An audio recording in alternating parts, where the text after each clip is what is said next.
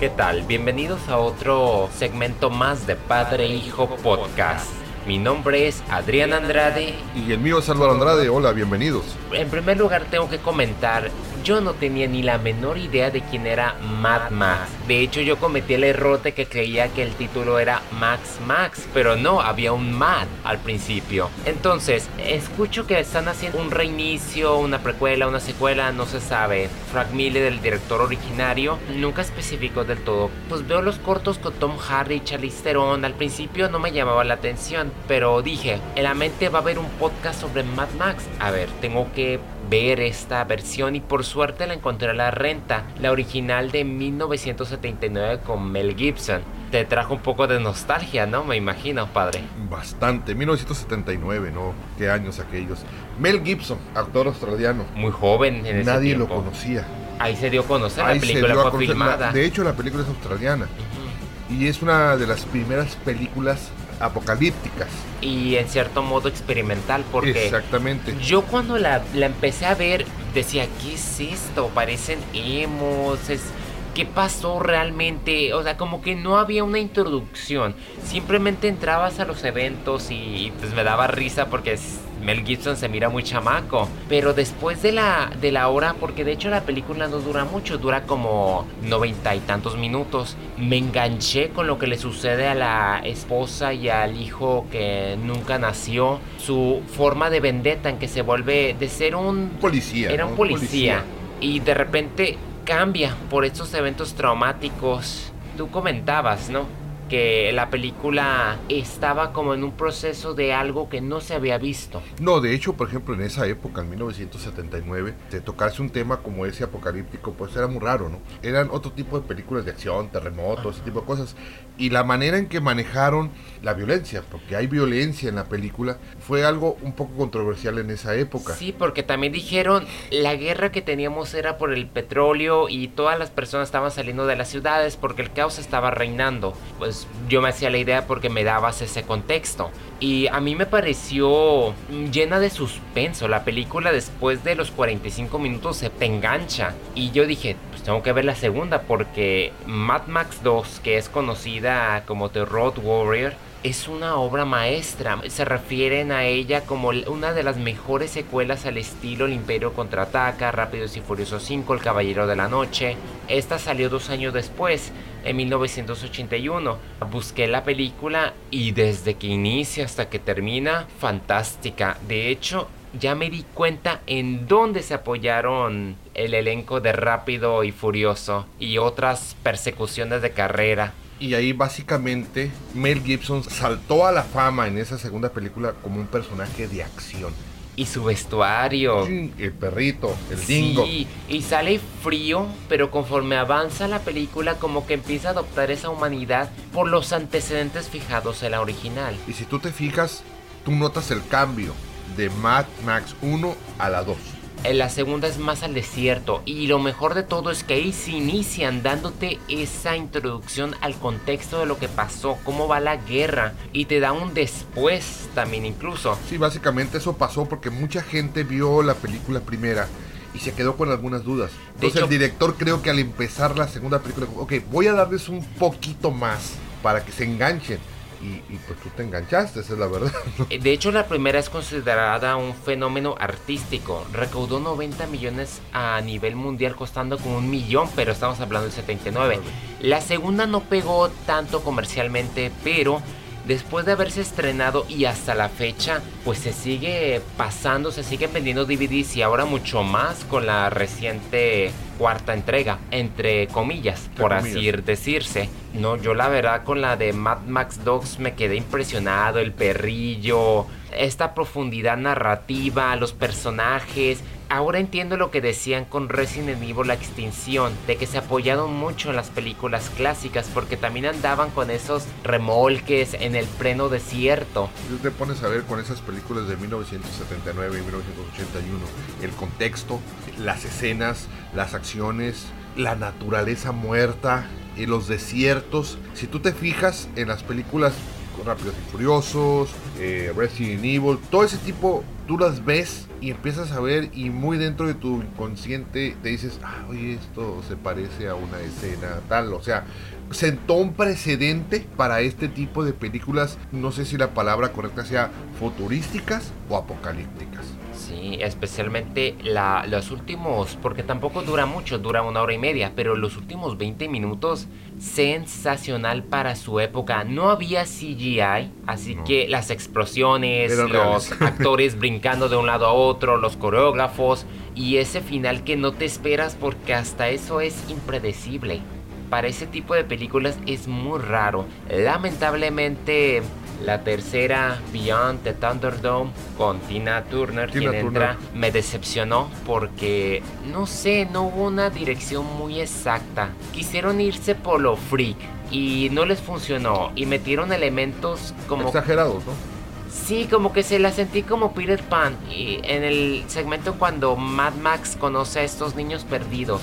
No sé, no me gustó y, la promesa de un paraíso tampoco tal vez funcionó. tal vez esa tercera tal vez fue un poco ya forzada, ¿no? Por decir algo, ¿no? Y el director a lo mejor dentro del contrato se trataba especificada la película y realmente lo que quiso fue tal vez, ¿no? Salir del paso. Pero sí, no, no es la, la manera de, de concluir después de dos películas como las que hizo. ¿no? Afortunadamente, este, el señor se sacó el espíritu.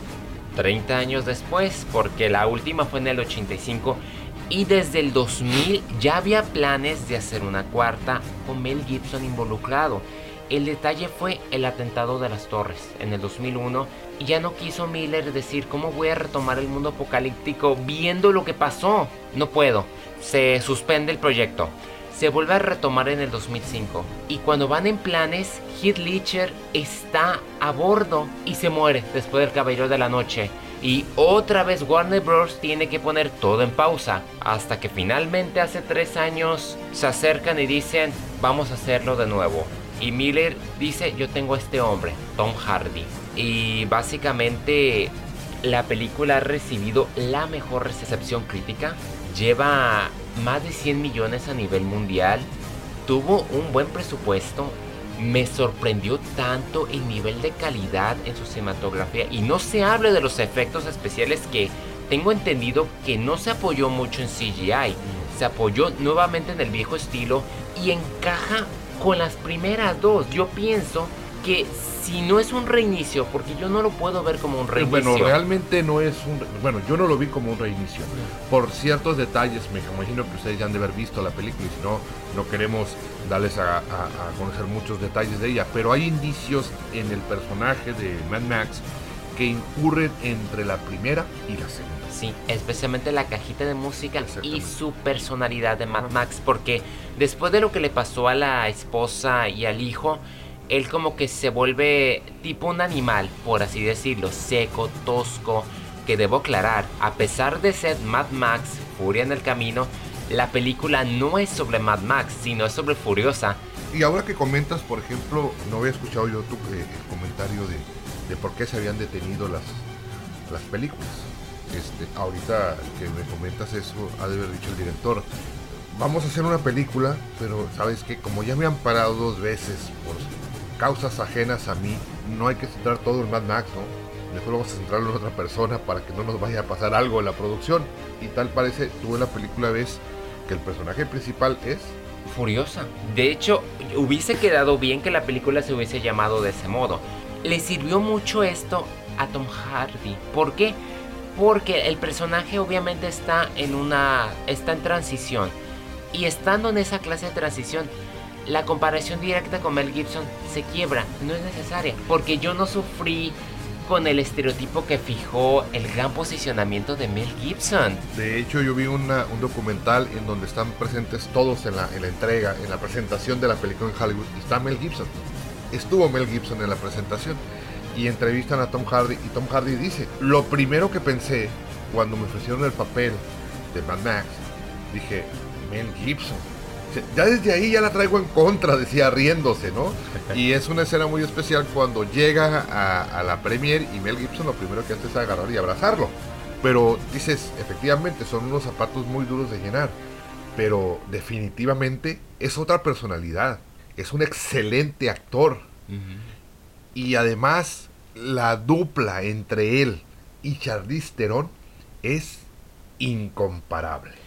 Ahí el corazón es Theron y se engancha muy bien con el demás elenco porque inclusive Nicolas Holt, a quien hemos visto en X-Men Días del Futuro Pasado como ese, esa bestia azul, quedó excelente su actuación y el villano Immortan Joe es toda una mitología porque, claro, tengo que confesar. es el clásico villano del futuro apocalíptico. El culto fue divertido. Exactamente, o sea, eh, ahora además, o sea, acuérdate también el, tipo que, que, viene colgado tocando un instrumento.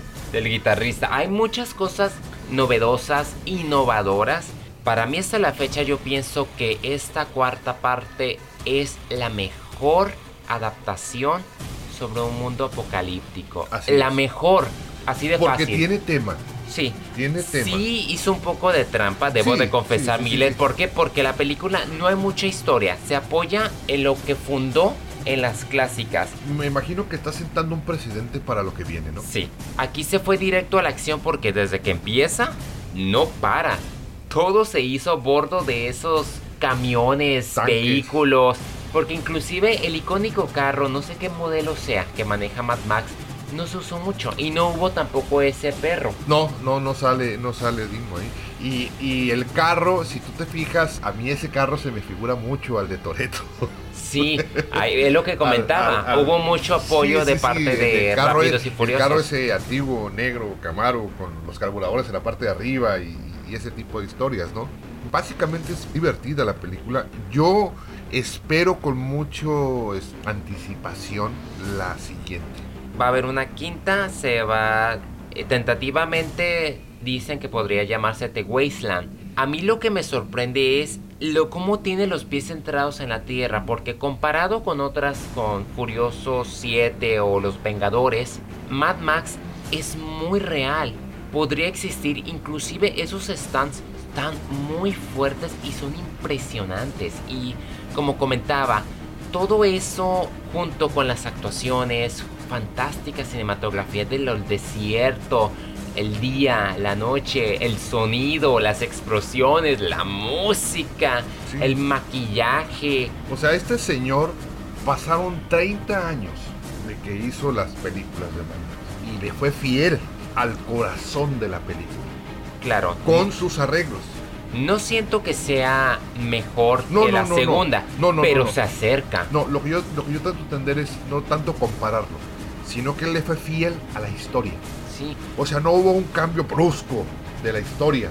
No, no, no, tú la ves, puedes ver la primera y la segunda y ves esta y vas a sentir que están entrelazadas. Sí, de hecho se sienten, se sienten parte porque es parte de ese mundo y como es desierto, la única diferencia es que pues la ves en alta definición, pero inclusive acaban de salir la trilogía clásica remasterizada en y se ha de ver muy bien a lo que he escuchado. De hecho es una película que hay que ver.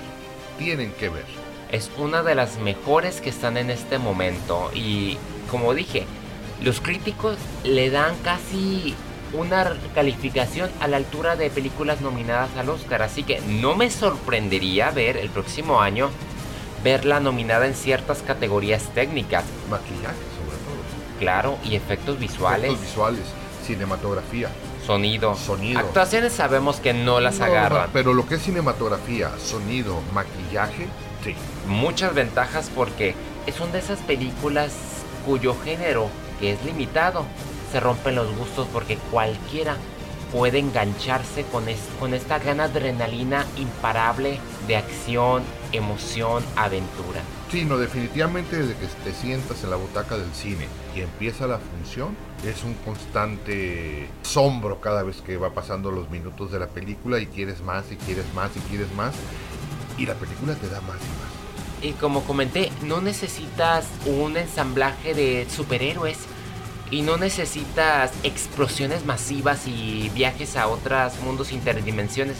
No, todo esto está a plena tierra y en plena escasez y soledad. O sea, fue en un desierto y fueron en vehículos, todo sencillo. Adaptados, que se pueden adaptar, que los ves. Y esperemos no sea nuestro terrible futuro. Esperemos que sea allá en, en Australia, allá donde la filman. Entonces, altamente recomendable y créanme, una vez que vean esta entrega de Furia en el camino, van a querer revivir las primeras dos.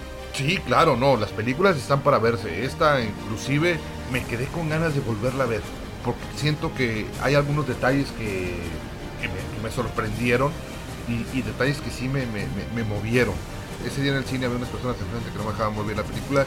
La película está... Hay también, supe nomás que no recuerdo el nombre, te lo comenté. Hay, la está trabajando en la película la nieta de Elvis Presley no sale con su nombre, pero es una de las mujeres que salen ahí. Todo el elenco está muy bien conformado, como tú dices, las escenas, los carros, todo. Amigos, es una película que tienen que verla. Independientemente del género, tienen que verla porque a cualquiera le va a encantar. Así es. Bueno, gracias por habernos acompañado en este podcast apocalíptico. Mi nombre es Adrián Andrade. El mío es Álvaro Andrade y recuerden, nos vemos en el cine. Bueno, ahora me voy a subir arriba de un camión y tocar la guitarra. No, por favor, no, no.